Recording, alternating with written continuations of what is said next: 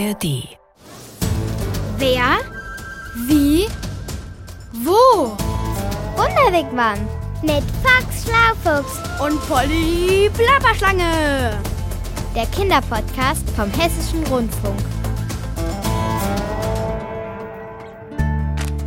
Hey, pst! Hier ist Fox Schlaufuchs. Polly ist immer noch auf Reisen und ich habe ihre Schwester Peggy zu Besuch. Die ist extra mit dem Flieger aus Philadelphia in den USA gekommen und da will ich ihr natürlich auch was bieten. Heute sind wir in Schleißheim bei München. Peggy liebt nämlich alles, was fliegen kann und deshalb will ich ihr die Flugzeugsammlung im Deutschen Museum Flugwerft Schleißheim zeigen. Die ist nämlich echt spannend. Komm doch mit! Oh, Fox, Darling, ich finde das so nice von dir, dass du mir das Museum zeigen willst. I love Aeroplanes und alles, was mit Fliegen zu tun hat. Gern doch. Ich find's ja auch spannend. Die haben sogar einen Flugsimulator dort. Oh, Peggy, da ist eine Sprachnachricht auf dem Handy. Das muss Polly sein. Wart mal. Hallöchen, Popöchen, ich bin's Foxy, die Polly. Ich bin gerade in Singapur angekommen. Der Hafen hier ist megamäßig groß, aber ich habe meinen Freund Netzi Netzpython gleich gefunden. Kunststück, der sticht einfach aus allem raus. Ach, Der ist so schubidubi maxi süß. Und was der Multimega-Plapper Oberklopper ist, wir fliegen jetzt mit einem Propellerflugzeug auf Netzis Heimatinsel Java. Ich bin so aufgeregt. Oh, Netzi winkt, wir müssen. Also dann, ciao Foxy, ciao Peggy, wo auch immer ihr seid. Ach so, fast hätte ich's vergessen. Netzi grüßt auch. Polly geht's gut, Peggy. Das freut mich. Well, Polly hat sich schon immer perfectly zurechtgefunden. Schon als Baby ist sie blitzschnell durch die Prärie gepäst. Da kommt keiner hinterher. Wow, war die quick. Schnell ist sie ja immer noch. Vor allem im Sprechen. Ach, ich vermisse sie schon ein bisschen. Ah, schau mal. Das sind ja schon der Flugplatz und das Museum. Aber wieso ist hier ein Zaun und weit und breit kein Eingang? Ähm, äh, dann sind wir wohl falsch gelaufen. You mean, äh, meinst du, wir müssen jetzt noch einmal komplett um den Flugplatz rum? Nicht dein Ernst? Vielleicht hätte ich vorher doch noch mal auf die Karte schauen sollen. Ha, oder ins Netz, my dear. Ja, hast ja recht, Peggy. Aber äh, sag mal, was hältst du davon, wenn wir auf dem Weg einfach schon mal einen Podcast über das Fliegen hören? Ah, good idea. Ich liebe diese Podcasts. Aber wir können uns so lange auch hier ins Gras setzen. Ist weich und warm. Ist so cozy. Hier, jetzt sofort? Why not? Wieso denn nicht? Okay, schon überredet. Warte, ich habe ihn mir auf das Handy geladen, das Polly mir geschenkt hat. Ach, Fox Schlaufuchs wird modern. So langsam fällt der Penny. Zumindest gebe ich mir Mühe. Warte mal. Äh, Hier ist er. Hoch hinaus, vom Heißluftballon bis zum Düsenflugzeug? Genau. Bist du bereit? Of course, I am ready. Dann drei, zwei, eins und abgehoben. Raus aus dem Wigwam.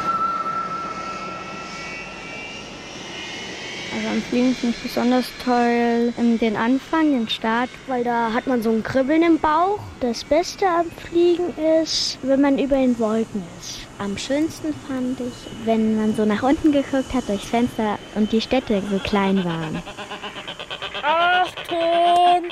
Hier kommt Alberta Albatros und ich brauche Platz zum Starten.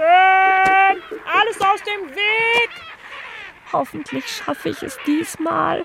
Zweimal bin ich in der Albatros Flugschule schon durch die Prüfung gerasselt. Oh, aber wenn ich gut trainiere, klappt es beim nächsten Mal bestimmt. Mm, Achtung! Platz machen! Oh, puh, ist das anstrengend. Aber wir Albatrosse sind eben besonders große und schwere Vögel. Deshalb brauchen wir einen ordentlichen Anlauf, um abheben zu können. Das ist bei uns genauso wie bei einem Flugzeug. Diesen Dingern, mit denen die Menschen in der Luft herumfliegen. Deshalb war bei uns im Theorieunterricht auch Alexander Leder zu Besuch.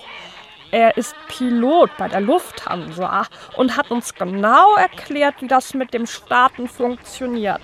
Die Geschwindigkeit ist das Wichtigste. Es gibt diese langen Startbahnen, die sind hier in Frankfurt vier Kilometer lang. Das Flugzeug holt sozusagen Schwung, um einfach auf diese Geschwindigkeit zu kommen, bei der das Flugzeug dann abhebt. Im Schnitt kann man sagen, zwischen 250 und 300 Stundenkilometern hebt das Flugzeug ab. 250 bis 300 Stundenkilometer? Wahnsinn. Gut, dass wir Albatrosse nicht ganz so schnell sein müssen. Okay, jetzt gut konzentrieren. Anlauf nehmen und die Flügel nach oben wölben. Dann erzeugt die Luft, die unter den Flügeln durchströmt, den Auftrieb. Und der hebt mich in die Luft.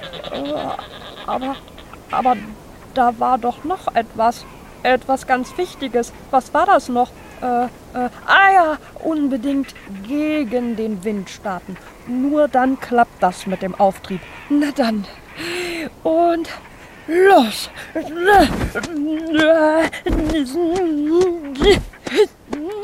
Das kann man ganz einfach testen, wenn man mal beim Autofahren das Fenster aufmacht, die Hand ein bisschen rausstreckt und die Hand dann so leicht nach oben anstellt. Dann wird man merken, dass da ein Druckverhältnis entsteht. Und das ist im Prinzip das, was beim Flugzeug auch passiert.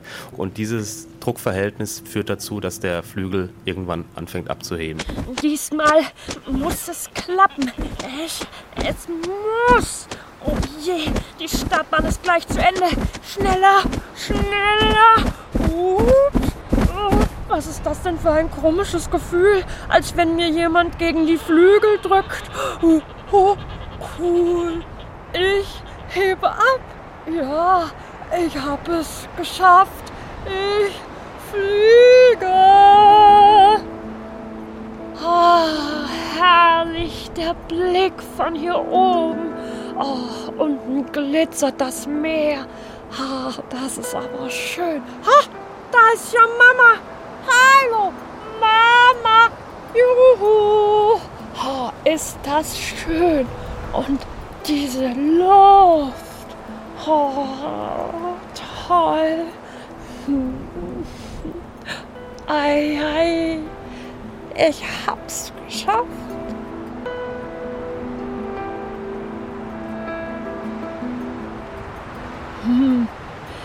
Jetzt sollte ich aber langsam mal wieder umkehren.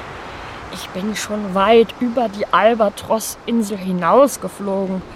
Hm, äh, aber umkehren? Äh, wie macht man das nochmal? Ähm, ah, ich weiß. Ich weiß. Einfach eine große Kurve fliegen.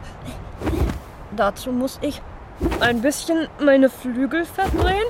Äh, ähm, ähm, und mit dem Schwanz steuern. Genau wie bei einem Flugzeug. Das hat uns Alexander Leder auch erklärt. Nur, dass es da nicht Schwanz heißt. Es gibt Steuerflächen am Flugzeug. Das sind hinten einmal dieses große Leitwerk, was man kennt, wo immer das Logo der Fluggesellschaft drauf gemalt ist. Das ist eine Steuerfläche. Dann gibt es Steuerflächen an den Flügeln. Und wenn man diese Steuerflächen eben bedient vorne im Cockpit, dann fliegt das Flugzeug hoch, runter, rechts, links. Hui, Kurven fliegen macht Spaß. Oh, hoch, was ist denn da über mir? Oh, ein Flugzeug. Na, zum Glück fliegen die Dinger immer recht weit oben und wir Vögel hier weiter unten haben unsere Ruhe. Aber wie schön ruhig muss das früher am Himmel gewesen sein, als die Menschen noch nicht hoch in den Lüften unterwegs waren. Vor über 200 Jahren haben sie damit angefangen, in Heißluftballons. Aber die lassen sich überhaupt nicht steuern und haben noch nicht einmal Flügel. Die gab es dann erst bei der Erfindung des Flugzeugs vor etwas mehr als 100 Jahren. Und wenn du dich jetzt fragst, woher ich das weiß, das habe ich alles im Geschichtsunterricht in der Albatros Flugschule gelernt. Von einem Luftfahrtjournalisten. Dieter Vogt kennt sich aus mit der Geschichte der Fliegerei. Und ich? Ich flieg jetzt mal wieder Richtung Albatrosinsel. Mama, ich komme.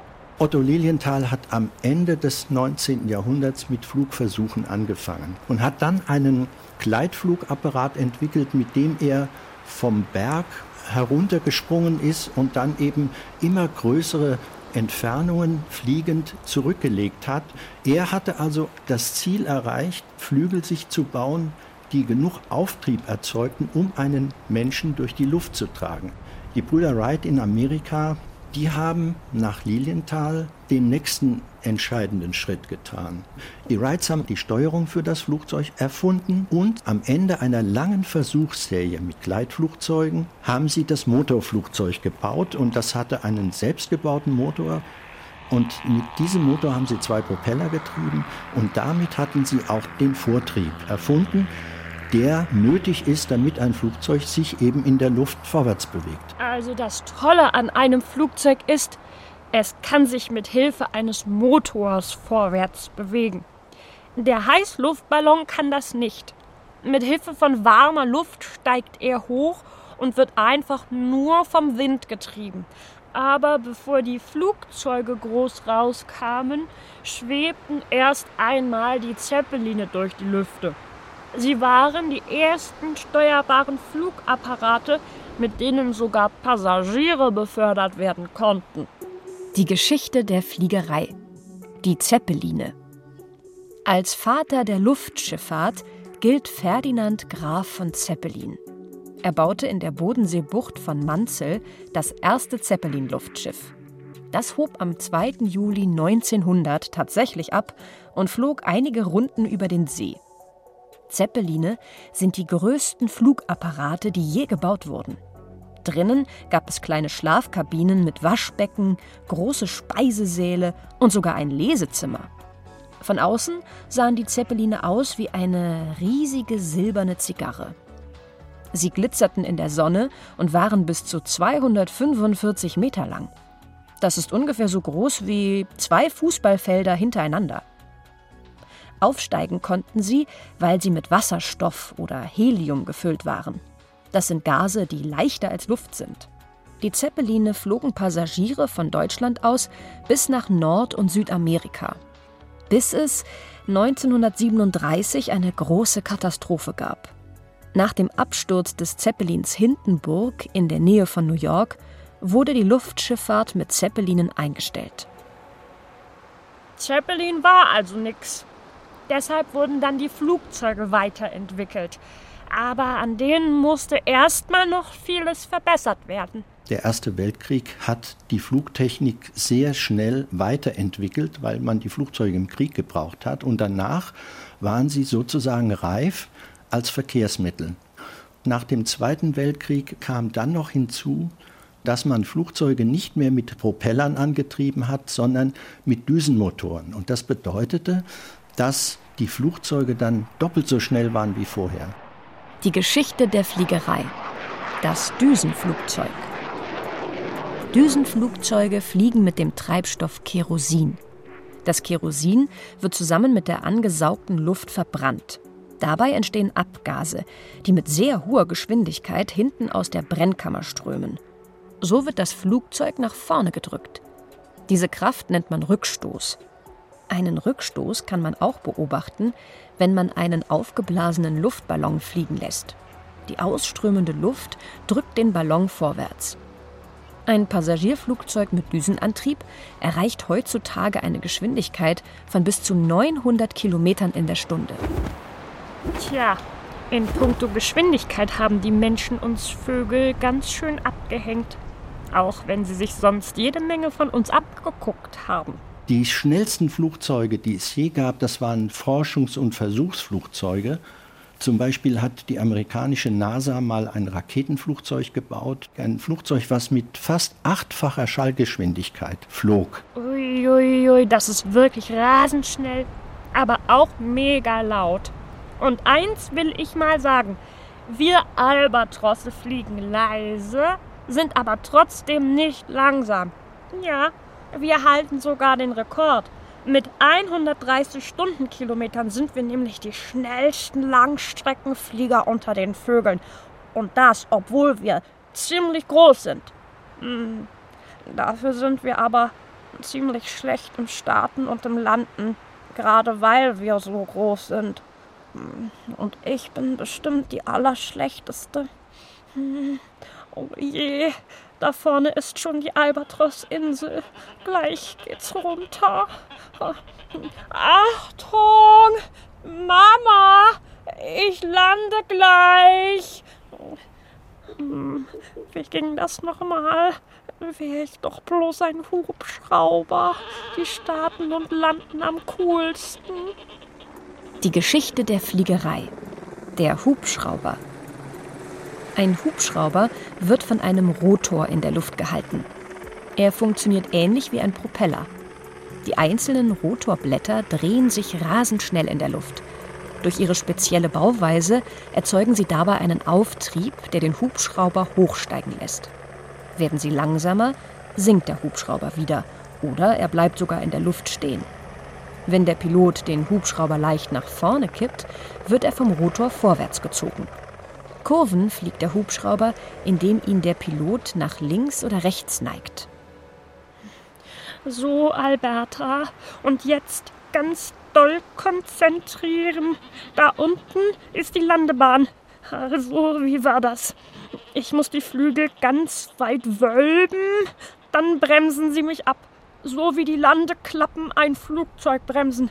Oh, Komm, Alberta, das kriegst du hin. Flugkapitän Alexander Leder schafft das doch auch immer mit seinem großen und schweren Flugzeug. Also einmal macht man das über die Triebwerke, man verringert den Schub. Hab ich gemacht. Dadurch wird das Flugzeug langsamer und fängt von alleine an zu sinken. Check. Ja, ich sinke. Und je langsamer das Flugzeug wird, desto mehr Landeklappen werden ausgefahren und dadurch kann das Flugzeug langsamer fliegen. Und wenn man eine gewisse Landegeschwindigkeit erreicht hat, dann fliegt das Flugzeug auch in der Position, dass es mit dem Hauptfahrwerk zuerst aufsetzt und dann landet man das Flugzeug auf die Landebahn. So, äh, abbremsen und Schubkraft verringern.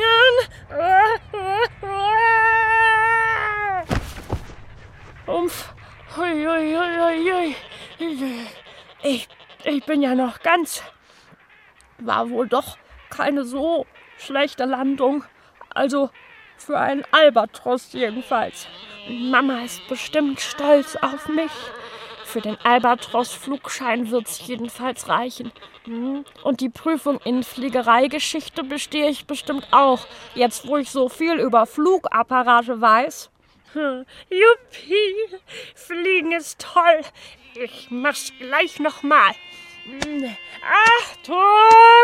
Platz da auf der Albatros-Startbahn! Hier kommt Alberta! Ich kann fliegen! Rein in den Wigwam. Ah, das macht richtig Lust auf die echten Flugzeuge im Deutschen Museum Flugwerft Schleißheim. Ach, übrigens, Fox, Darling. Ja, Peggy? Wusstest du, dass es nicht nur fliegende Vögel gibt, sondern auch fliegende Schlangen? Nee, echt? Ich kannte bisher nur fliegende Füchse. Du meinst Flying Foxes, die es von Westafrika quer durch Asien bis nach Australien und die Fidschi-Inseln gibt? Und ganz many davon sogar auf Java? Puh, du kennst dich ja richtig aus. Aber ja, genau die meine ich. Aber das sind natürlich keine echten Füchse. Sondern große, fruchtfressende Fledermäuse. I know. Ja, und was sind jetzt die fliegenden Schlangen? Die können, believe it or not, ihre Rippen links und rechts vom Körper abspreizen. Verrückt. Dann stoßen sie sich ab und fliegen durch die Luft von einem Baum zum anderen. Das muss ich mir ansehen. Gib mir mal das Handy, bitte. Fliegende Schlangen. Hier tatsächlich Schlangen, die durch die Luft fliegen. Crazy, oder? Die Schmuckbaumnattern aus Südostasien machen das. Südostasien? Da ist Polly doch gerade mit Netzi. Ja, vielleicht sehen die beiden ja eine Schmuckbaumnatter. Die können sogar ihren Flug steuern und sich beim Fliegen umdrehen, heißt es. Toll, wieder was dazugelernt. Und jetzt, liebe Peggy, zeige ich dir endlich die ganzen Flugobjekte, die hier im Museum zu sehen sind. Hubschrauber, Senkrechtstarter und sogar Raketen. Yes, please. Das ist great. Nix wie los. Also dann mal Schluss gemacht für heute. Yes, say wow and ciao. Genau. Ciao mit Hau. Das war der Wunderwegwam Kinderpodcast Mit Box Schlaufuchs und Polly Plapperschlange. vom Hessischen Rundfunk. Diesmal von Nils Kaiser. Äh, ach, und Peggy? What? Wenn du mal wieder einen coolen Podcast suchst, dann geh doch einfach in die ARD Audiothek. Da gibt's tolle Geschichten. Für Kinder? Na klar, kostenfrei und ohne Werbung. Great. Hört sich super duper cool an. Das mache ich. See ya!